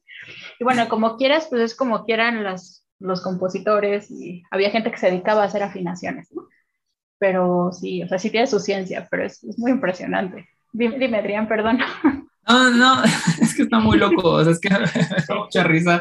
Como dijiste, ¿cómo lo arreglamos? Pues, pues como se te da la gana, porque eh, es que está eh, muy interesante el hecho de que, pues bueno, por, obvias razones, el, el, clave bien temperado se llama clave bien temperado, pero me llama la atención como el hecho de la realidad musical antes de la que la conocemos ahorita, que ahorita en realidad eh, pues ya está todo muy predeterminado, pero era de que te adaptabas al lugar a donde ibas a tocar. O sea, bueno, al menos en, en, en, en esas situaciones previa a, las épocas del barroco, pues bueno, ¿qué vas a tocar? Pues vamos, llegamos, y aún, aún pasa, o sea, aún pasa en ciertos, este, en ciertos lugares con, con estos instrumentos como las caranas o los requintos, eh, bueno, ¿en qué afinación estás? Pues no sé, ni siquiera te, ni siquiera te van a decir, ah, obviamente estamos en 426, no, o sea, es como en qué estás afinado, pues en lo que estoy escuchando y cómo nos afinamos, pues como todos nos escuchamos. Y ya ahí más bien se va acomodando como tú lo oigas. Incluso eh, en, las, las violas de gamba, pues tienen estas eh, como que no está bien decirlos como trastes, pero pues tú los vas acomodando dependiendo en qué temperamento lo vas a tocar porque pues es que no había como de otra, ¿no? Y aún es una realidad que sucede en algunos lugares y me, me, parece muy interesante que creemos que ya todo está tan predeterminado que olvidamos que no es así y que las decisiones las tomamos pues dependiendo del contexto o de cómo, cómo nos cante. Sí, sí, tal vez sí, no es así como, pues, como sea, ¿no? O sea, siempre hay como una razón, sobre todo como artistas, pues yo creo que que sí hay muchas cosas atrás, ¿no? No son decisiones así. Pero la experimentación, pues sí te permite hacer lo que quieras y, y de veras hay muchísimas, muchísimas afinaciones. Hay un libro que se llama Cómo afinar 201 temperamentos de oído, ¿no? Esos son los que se pueden afinar de oído contando batimientos, ¿no? Hay muchísimas. Entonces, lo que me parece muy bonito es para qué se usa cada una y todo lo que hay. Eh, el clave bien temperado estaba en algo que se llama buenos temperamentos, que todavía no es el temperamento igual y todavía no sabemos cuál de todos esos buenos temperamentos era. Les llaman buenos temperamentos porque en general todos los que no eran buenos temperamentos y todas las afinaciones tienen algo que le llaman intervalo de lobo. Justo como te sobra la coma, esta diferencia, eh, una de las opciones es, pues la dejamos en el intervalo que menos nos convenga, ¿no? En vez de que sea no sé, una quinta. Bueno, usamos una quinta, pero que casi no se usa. O sea, tendrías que pasar como de mi bemol a la bemol, o bueno, al revés de la bemol a la bemol para que vea una quinta. Pero lo que se hace es pasar de mi bemol a sol sostenido. Entonces ahí tienes un intervalo pues diferente, o sea, no subes una quinta, sino en el círculo de quintas recorres las quintas y luego bajas cuartas hacia el otro lado. Cuando cierras el círculo, ya no combinan, ¿no? Entonces lo dejas en un intervalo que o que no usas o que usas para cuando se muere el héroe o matan a la princesa. ¿no? Entonces es un intervalo muy tenso, ¿no? Sí, se usa, pero en ocasiones especiales. Pero otra es irle moviendo a las quintas, pero ¿a cuáles? ¿A todas o solo a una? ¿Y a todas igual? ¿O a unas poquito, otras mucho? cuando empiezas a jugar con esas combinaciones, llegas a unos temperamentos donde todos los intervalos se oyen bien, pero todos los intervalos son distintos. Entonces, si de do a re es, no sé, vamos a ponerle más amplio que de re a mi, ¿no? Y de sol a la y de la así todo medio distinto. Entonces, depende en qué tonalidad toques, pues va a sonar diferente. Escala, ¿no? Y, sí, y está, está, muy loco también porque, pues, bueno, eh, se supone que al menos con los eh, eh, compañeros que tengo de música antigua y todos, y en las clases de historia, supone que hay una diferencia entre cómo se escucha un, si estás en, en un mi bemol a un re sostenido, que incluso hoy en día, pues todavía cuando escribes para algún violín o algún contrabajo o instrumentos de cuerda, sí hay una diferencia para ellos en el sonido. O sea, para nosotros pues lo llamamos igual o lo ponemos igual, pero sí existen estas diferencias, estas sutiles diferencias.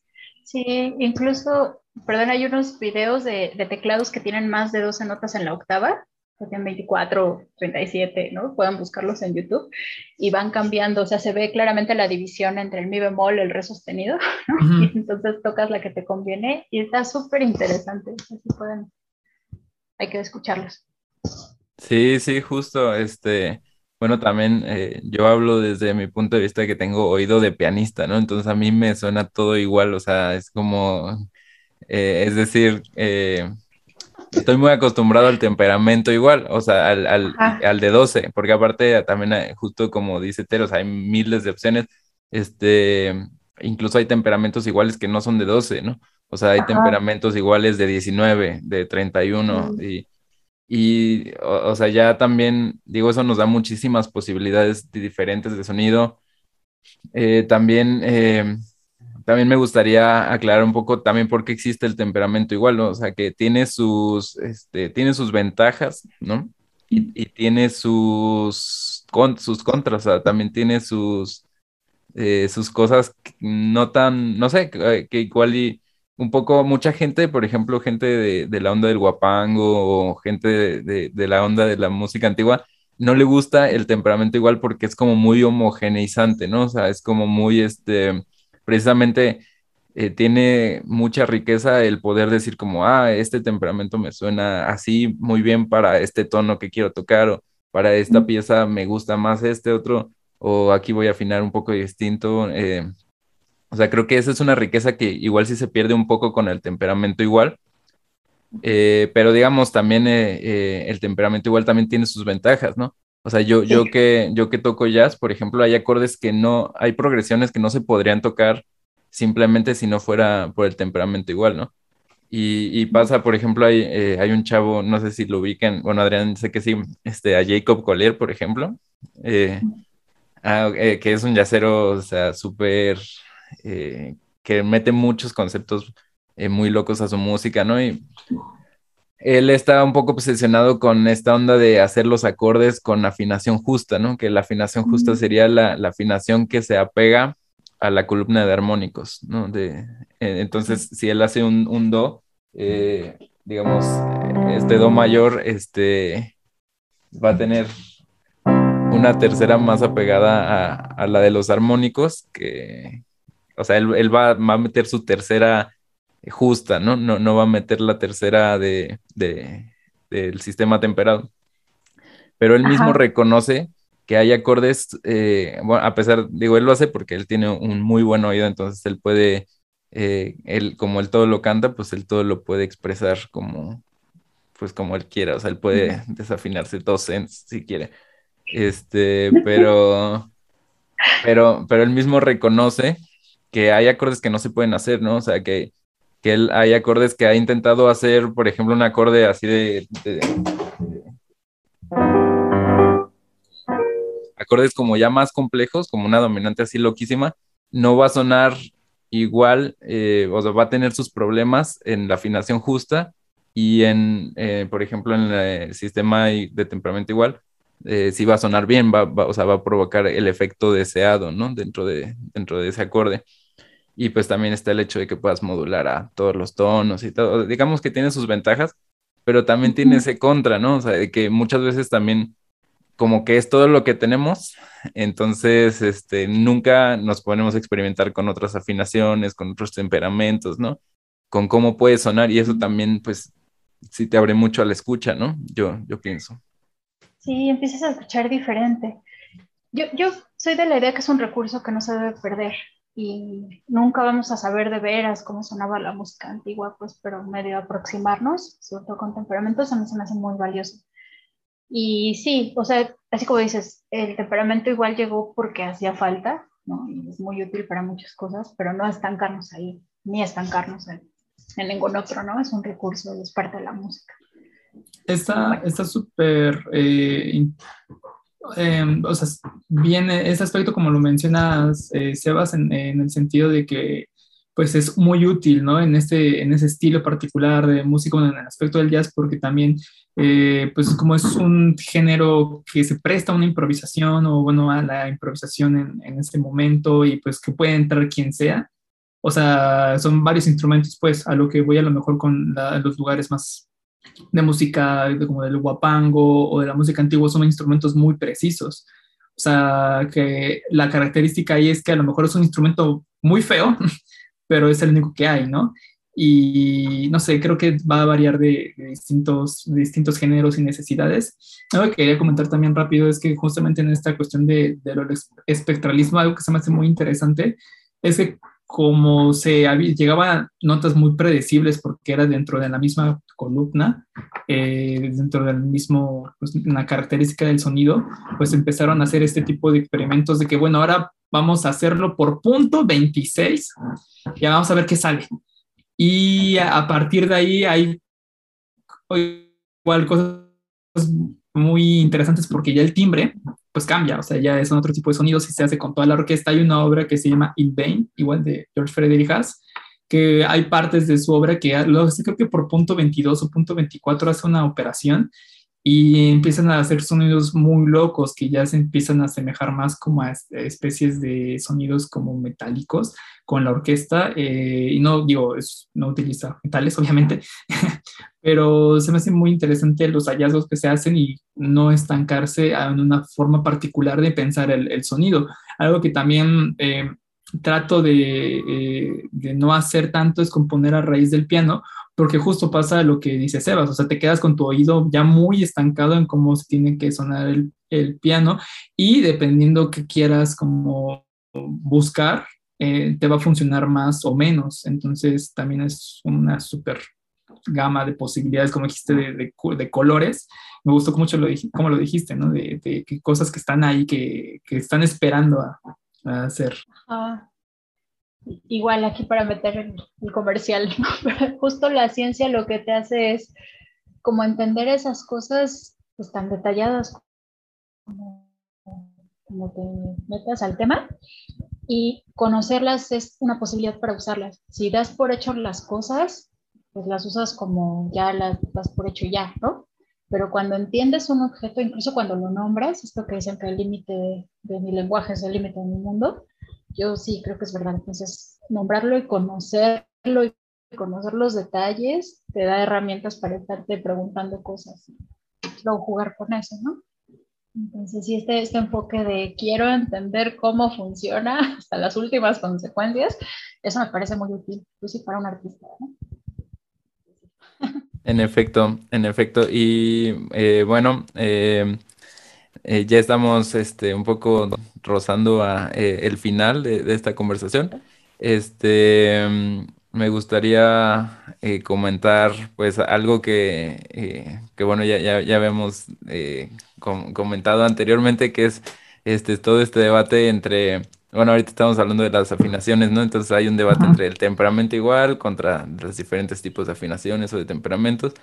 Eh, pero también está esta, eh, eh, esta pelea entre, que, que, está mucho en internet, entre que si 440 Hz este, es, es la referencia que deberíamos tener o si deberíamos tener otra, ¿no? Que se promueve mucho la idea de que deberíamos afinar el La, este La, en 432, ¿no? Esa es como, como la idea. Y bueno, todo esto sale porque yo hice una exposición eh, en tu clase, ¿no? Eh, si, te acuerdas de, esa exposición. Y eh, pues bueno, que, no sé cómo empezar a decir esto, pero... Igual ahí nada más como rápido apuntalar también para que se nutra la, la, plática de sobre 440 y esto, también algo que me llama la atención y que lo mencionaba al principio, ¿no? Que se empiezan a hacer como a estos mitos con respecto a ciertas cosas del sonido, sobre todo, ¿no? Hay una, hay una eh, cosa muy rara eh, que un día un amigo me mandó, eh, que era una lata de no sé qué, alguna cosa como frutas o eh, no sé qué era, pero en una, una de sus cualidades era que estuvo 24 horas expuesta a música de Mozart, ¿no? Entonces, de pronto hay mucho este tipo de cosas de que el sonido, de que te hace vibra alto, o sea, que la vibración, todo eso. Porque un poco aunado a lo que decía este Sebas con respecto al 440, el 432 también se hace una polémica en que entre el 440 pues es eh, la vibración del mal, o sé que de pronto salen cosas así, que el 432 es la vibración del universo, también como un poco que nos hablaras con respecto a, lo que sucede entre el 440 y un poco a los, a los mitos que hay con respecto a las vibraciones y algo que me gustaría que también, no sé si quepa en la conversación, nos hablaras de, eh, de estas vibraciones que eh, existen, por ejemplo, por parte de, de, los planetas, porque de pronto hay mucha gente que dice, no, pues que vibra como alto, como Mercurio, no lo sé. Eh, pero el punto a lo que voy es que eh, realmente se puede como saber cómo se escuchan estos sonidos del universo y bueno, si quieres hacer al final y hablamos de 440, pero no se termina también tu idea, Sebas, que estabas planteando. No, pues si quieres que conteste tu pregunta primero.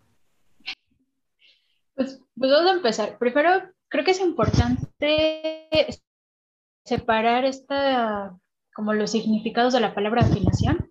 Cuando hablamos de afinación, una cosa es referirse a los intervalos que hay entre notas de una escala y otra cosa, aunque se usa la misma palabra, es escoger la frecuencia de la nota de referencia.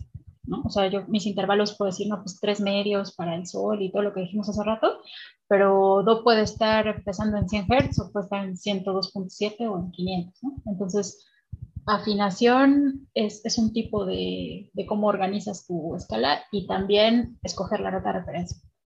Entonces, ¿Por qué la es nuestra nota de referencia? Pues tiene ahí un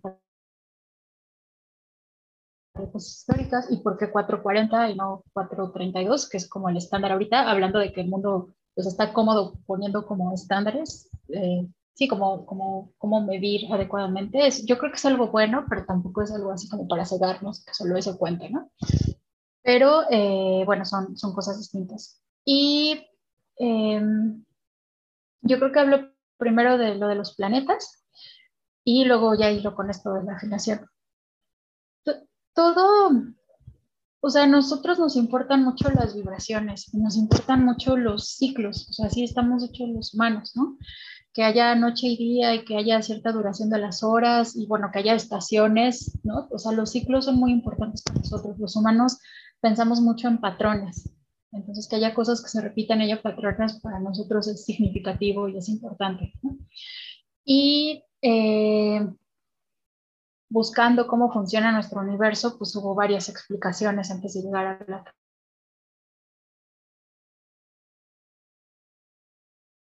una era que alrededor de la Tierra, que eran esferas como de vidrio, y que en cada esfera había ciertas cosas, ¿no? Los planetas eran las cosas errantes, planeta significa errante, porque era algo que no se movía como con todas las estrellas, ¿no? Que parece que todo el cielo se mueve así y al día siguiente otra vez igual.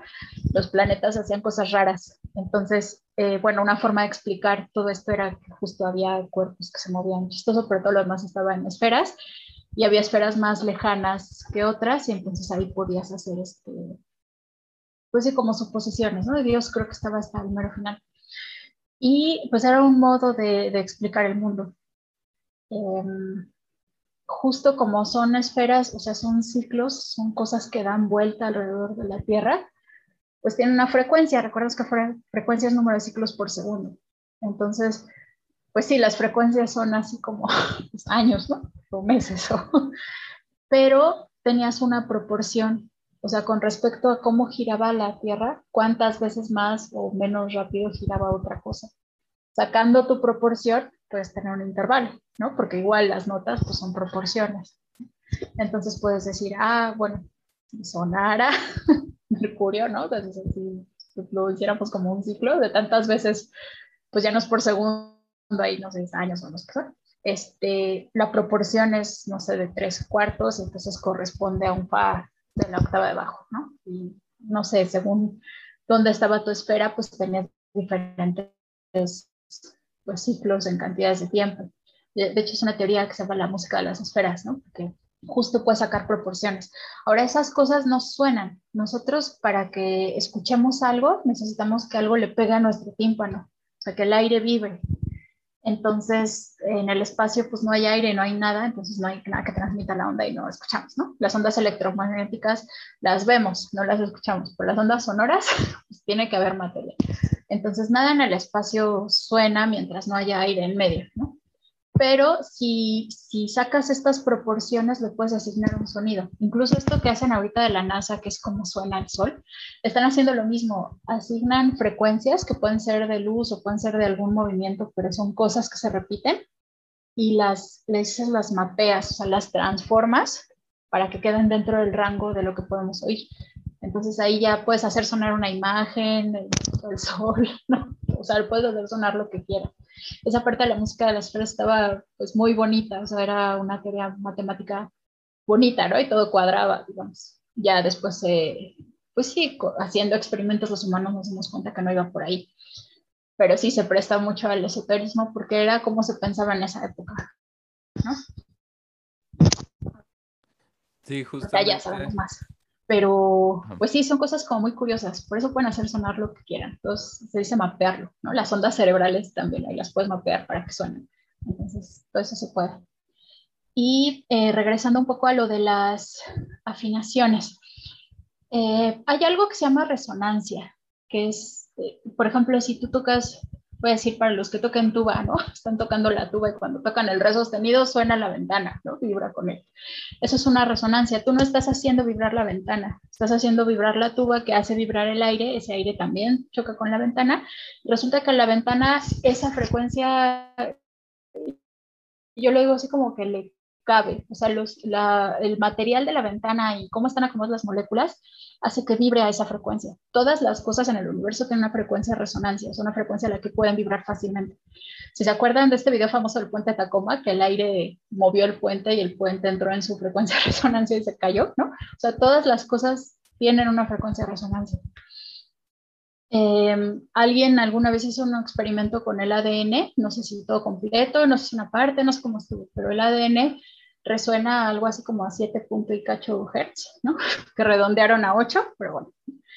Ahora, el ADN tiene esa frecuencia de resonancia, pero si metes el ADN en células y las células las acomodas en, pues, en órganos y distintos tipos de órganos y juntan, ¿sí? Nosotros enteros ya no tenemos una frecuencia de resonancia así, ¿no? Pero bueno, si agarras pedazo por pedazo, pues sí, cada cosa tiene su frecuencia de resonancia, no, no coinciden, ¿no? O sea, nosotros ya no resonamos así pero sí hay toda esta teoría de que como, como resonamos con 8 Hz, que en realidad no son 8, y 432 es múltiplo de 8, 440 pues, ahora que lo pienso.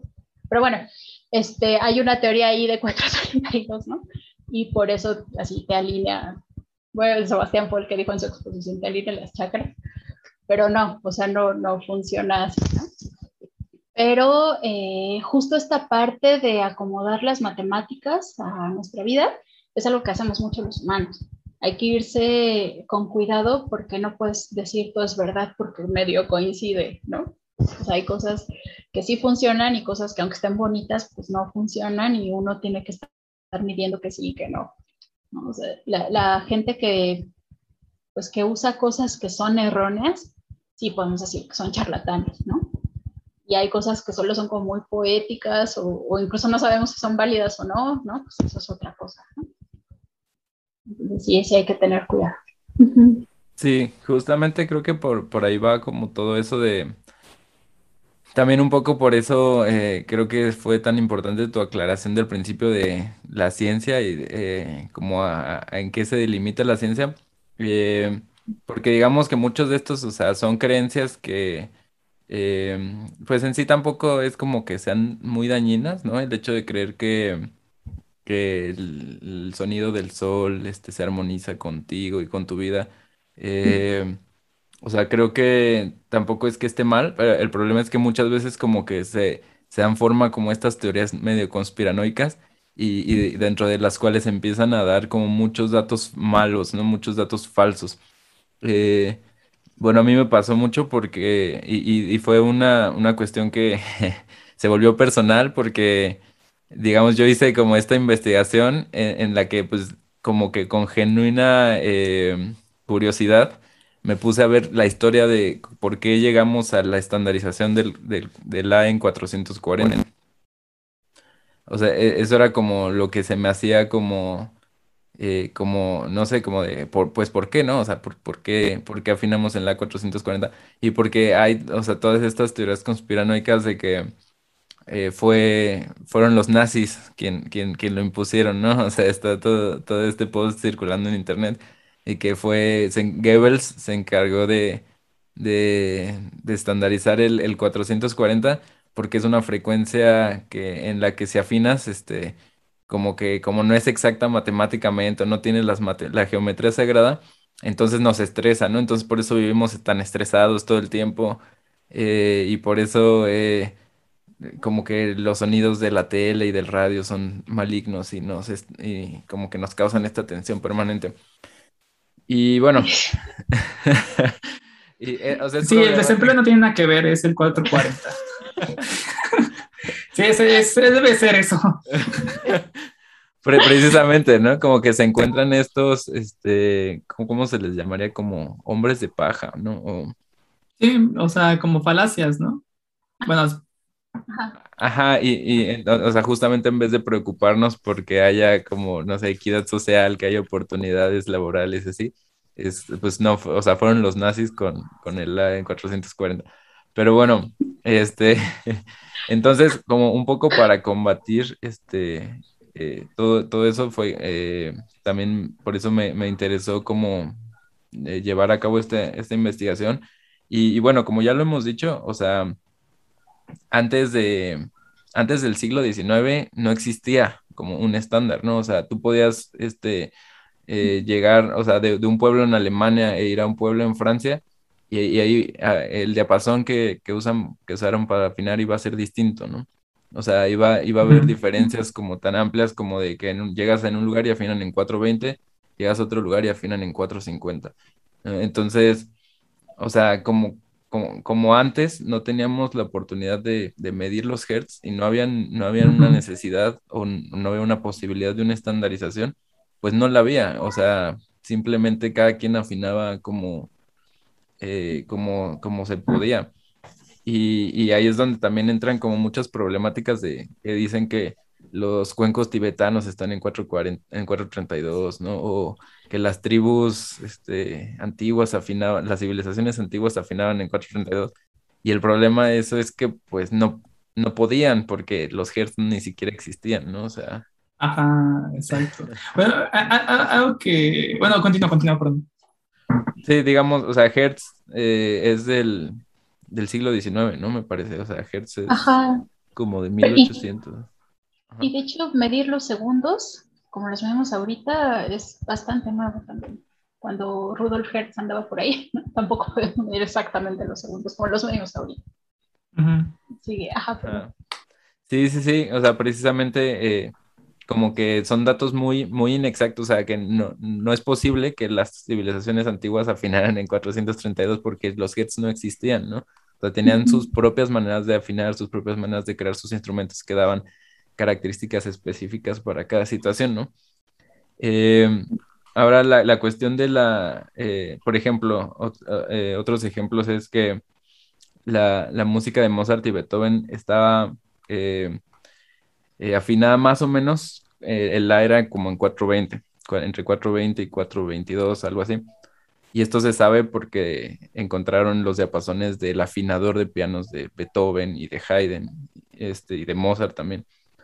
Entonces, eh, la afinación ciertamente era más baja, eso, eso, eso es, es, cierto. Y, y, algo pasó en el romanticismo, como que, la, eh, como que todo el movimiento romántico, no sé, eran muy, se agitaban mucho emocionalmente, entonces como que empezaron a, subir la, la, afinación, o sea, como que eso lo empezaron a, a asimilar como, como que era algo más emocionante, o sea, como que, como que fuera más agudo, creaba como más tensión, ¿no? Como en los violines, pues necesitas más tensión en las cuerdas, ¿no? En, en, en, la, en, en las maderas, por ejemplo, pues necesitas como más aire o más presión de aire. Entonces, como que se volvió más emocionante y cada vez fueron, este, subiéndole más. Entonces, eh, la, la, problemática nace con, o sea, de hecho, por eso tenemos piezas de Mozart, por ejemplo, conocen el área de la Reina de la Noche, ¿no? Ah, es así, agudísimo, ¿no? En tiempos de Mozart no hubiera sido tan agudo, en realidad, o sea, hubieran sido como como 20 Hz menos, lo cual sí es, o sea, una diferencia. O sea, nos estás diciendo que las sopranos estudian en balde, o sea, que, que, esos agudos tan agudos en realidad no es culpa de Mozart, sino culpa de la historia. Así no era. Así no era. Eh, o sea, igual sí es agudo, o sea, sigue siendo muy agudo, pero no tanto, o sea, no, o sea, creo que sí llega a un, este, o sea, si han escuchado esa área, o sea, para nuestra audiencia de tarea escuchar el área de la Reina de la Noche de Mozart, porque es muy impresionante lo agudo, lo, agudo que cantan las sopranos en, esa área, ¿no? Eh, pero no era tan, no era tan, o sea, le podemos bajar un poquito más de un semitono, yo creo. Y no pasa nada.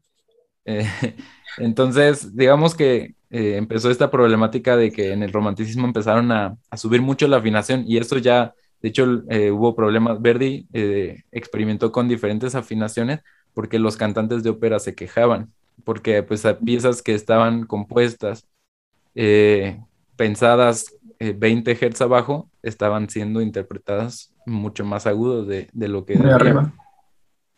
Entonces ahí es donde empiezan a hacer como un poco el ímpetu de estandarizar con, con, todos estos problemas, es donde viene la idea de, bueno, necesitamos estandarizar de alguna manera. Y ya cuando llega también el, el conocimiento eh, de, de, los hertz, este, cuando se empieza a poder medir esto, y también eh, encuentran eh, el hecho de que también la temperatura en las salas de concierto afecta ¿no? la, a la afinación. Entonces es como todavía más, problemático lo de estandarizar. Pero, por ejemplo, en Francia hubo un intento de estandarización. Bueno, de hecho, un, un, sí lo estandarizaron en 1859, lo estandarizaron a 435 Hz. Y, y luego eso, eh, aquí es donde viene como un poco lo, lo, chistoso porque Inglaterra también quiso hacer su propia estandarización, pero entendieron mal este, lo de los 435 Hz de Francia. O sea, no pensaron que era como una afinación fija, sino que eh, interpretaron que se tenía que acomodar a la temperatura de la sala. Entonces, como las temperaturas son distintas en, Francia y en Inglaterra, eh, la estandarización que surgió en Inglaterra, o sea, tuvieron que hacer como un arreglo matemático para, para que sonara a la misma altura en Francia y en Inglaterra, pero como cambia la temperatura, entonces tienen que cambiar la medida. Entonces le salió 438.915 Hz, lo cual redondearon a 439. pero eso fue por un error, o sea, porque no se dieron cuenta de que la estandarización francesa era a 435, o sea, era como exacta, no, no, no que fuera maleable con la temperatura.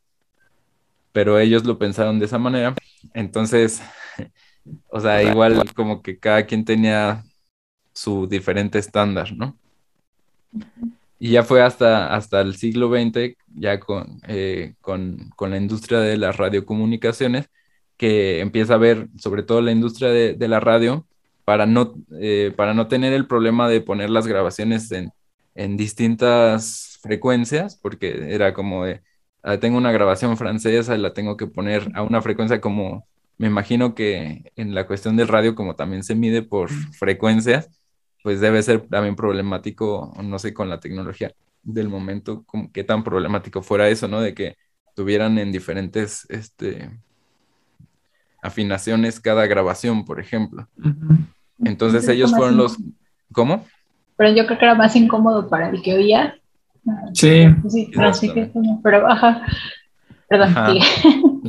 Eh, sí, y, entonces fue, la, fue realmente la, la industria de las radiocomunicaciones la que presionó para que hubiera un estándar entre Europa y Estados Unidos, que es realmente lo, lo, que les importaba, ¿no? No creo que les importara. sí que les van a importar que afinábamos aquí.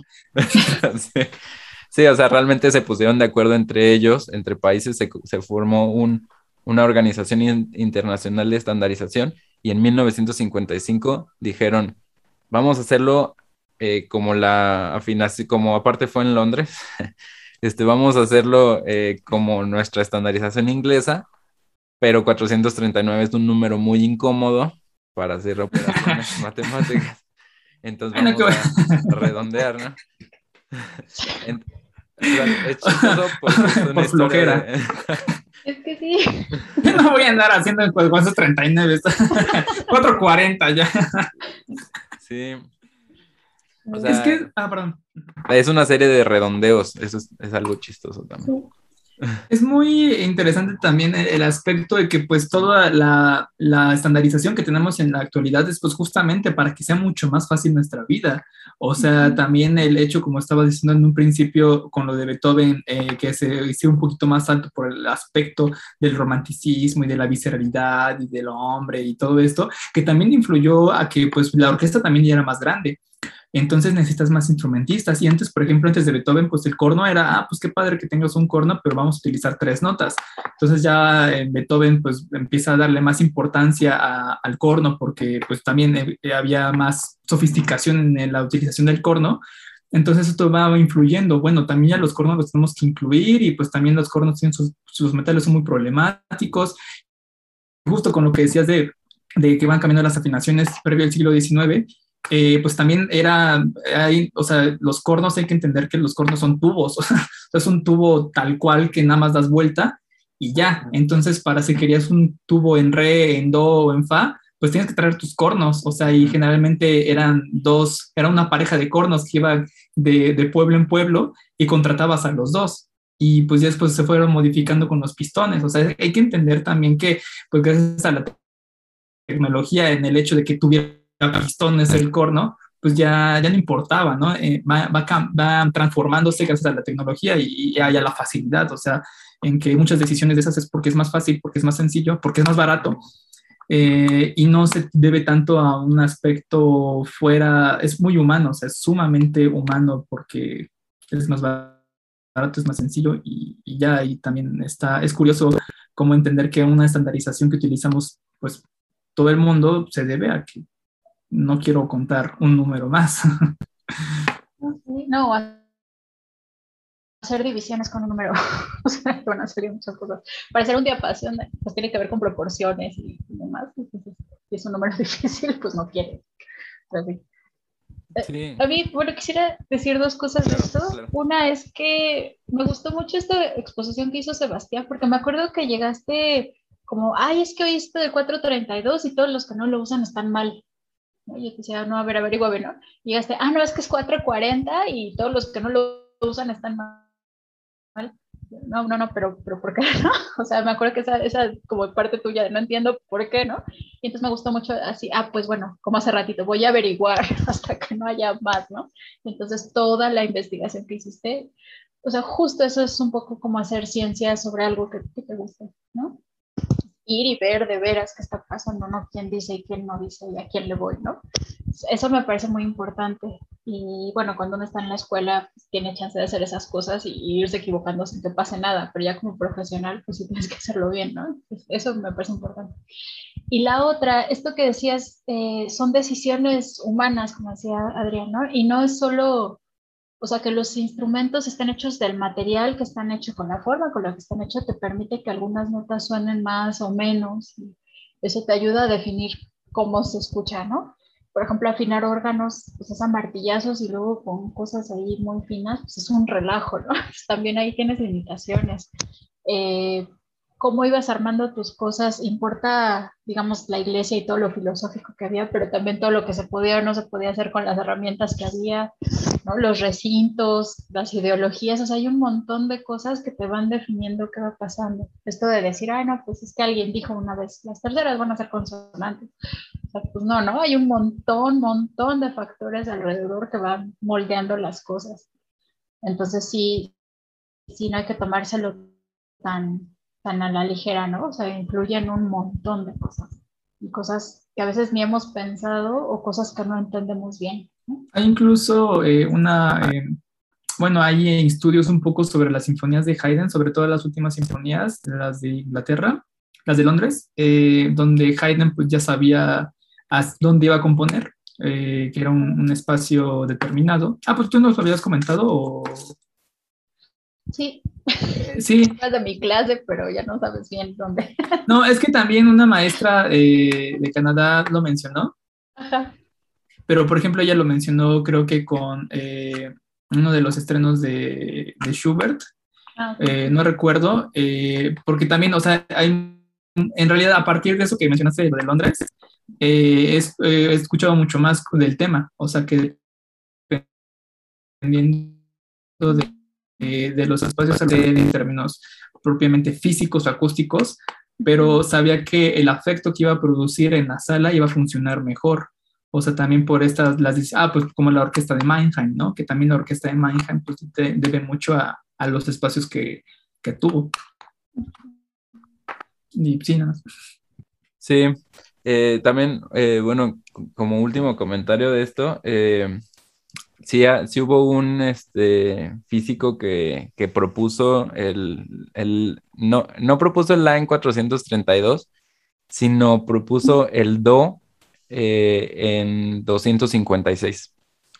Que, o sea, que te da, eh, o sea, la, el La te, te, queda en 432. Este, y la cuestión es que la, razón por la que propuso este, este, este, parámetro de poner el Do en 256 es para que eh, el Do te quedara en, raíz y en potencia de 2. Es decir, o sea, el Do más bajo te quedaría en 2 Hz y ya a partir de ahí, o sea, vas y, te queda, o sea, son, es como, o sea, sí propuso el, el, A432, o sea, no, no realmente porque es más bien el Do en 256 pero, pero la razón es justo por la comodidad matemática. O sea, para que, para que Do eh, te quede en 2 y así pueda ser a la potencia sea más fácil de calcular, sobre todo Do porque es como la nota más, más importante de nuestro sistema, ¿no? O algo así. Este, entonces, o sea, si hay razones matemáticas por las cuales usar 432, o sea, para todo lo de numerología y así, o sea, como que queda más bonito, o sea, simplemente como que es más, es más fácil, como que queda todo un poquito más exacto. Y, lo que pasa mucho también con las teorías estas de, de 432 es justo como dice Tere, o sea, utilizan, eh, por ejemplo, eh, todo esto de la rotación del Sol y cómo se traduce en Hertz y no sé qué, pero siempre quedan, o sea, o sea, dicen es que son 8 Hz y 8 Hz, por lo tanto, eh, potenciado te da 432 en la, ¿no? Algo así. Eh, pero en realidad nunca son 8 Hz, o sea, siempre es como 7.7, 7.8, entonces, eh, o sea, si realmente hacemos las matemáticas exactas, en realidad nunca queda así de bonito, ¿no? O sea, siempre es, o sea, como que los números enteros, son más como un capricho nuestro, ¿no? O sea, como que queremos este, siempre ajustarlos, ¿no? Y pues bueno, simplemente eso. Es fácil hacer las cuentas, pero bueno, ahorita ya con la computadora que hace las cuentas por nosotros, ¿no? Y esto de tener computadora, pues es de los 80. Sí. Ahorita pues ya no hay problema. Antes sí era así de, si me equivoco, como, como estos que mandaron de la NASA, ¿no? No me acuerdo que mandaron pues, pero unos trabajaron en metros y otros en pies. Y se perdió su... ¿no? Pues no querías que pasaran esas cosas, ¿no? por culpa del, de los gringos por no querer utilizar el sistema métrico. Pues sí, pero, pero para eso sirven las estandarizaciones y por eso quieres que todo sea fácil. Muy bien. Entonces, este, ajá, ah. ahorita que hay computadora ya no tienes ese es el problema. No, pues estamos acá desde lejos haciendo un podcast. Así es, y haciendo y concluyendo el episodio de este podcast, eh, eh, creo que son todos los temas que quedamos para esta primera, eh, para esta primera edición de Música y Física con Tere Campos.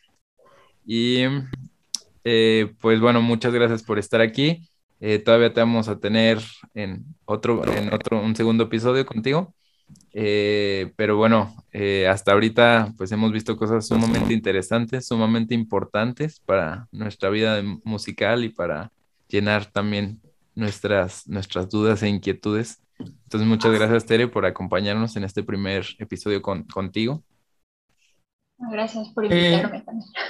Algo que quieras como compartir de lo que estás haciendo, proyectos futuros o algo para, para después, o sea que la gente vaya a verlo?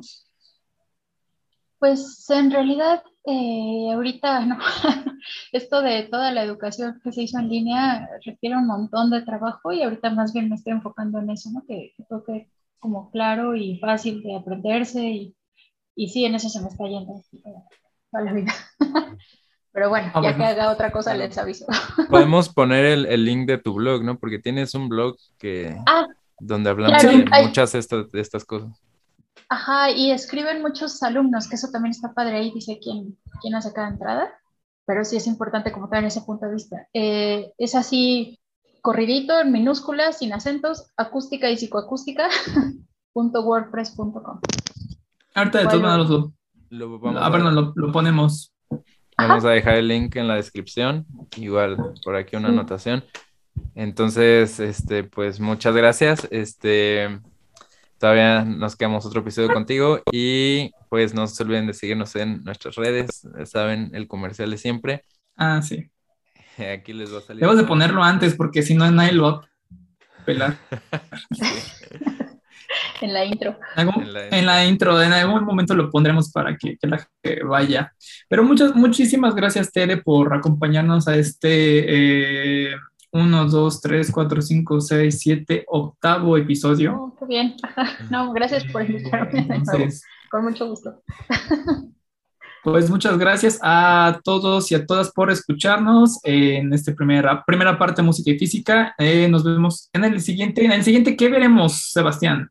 En el siguiente veremos un poco más de, del tema, pero ya vamos a tocar este, la psicoacústica, vamos a tocar cosas como recintos, como materiales, cuestiones también ya más eh, interesantes como de síntesis.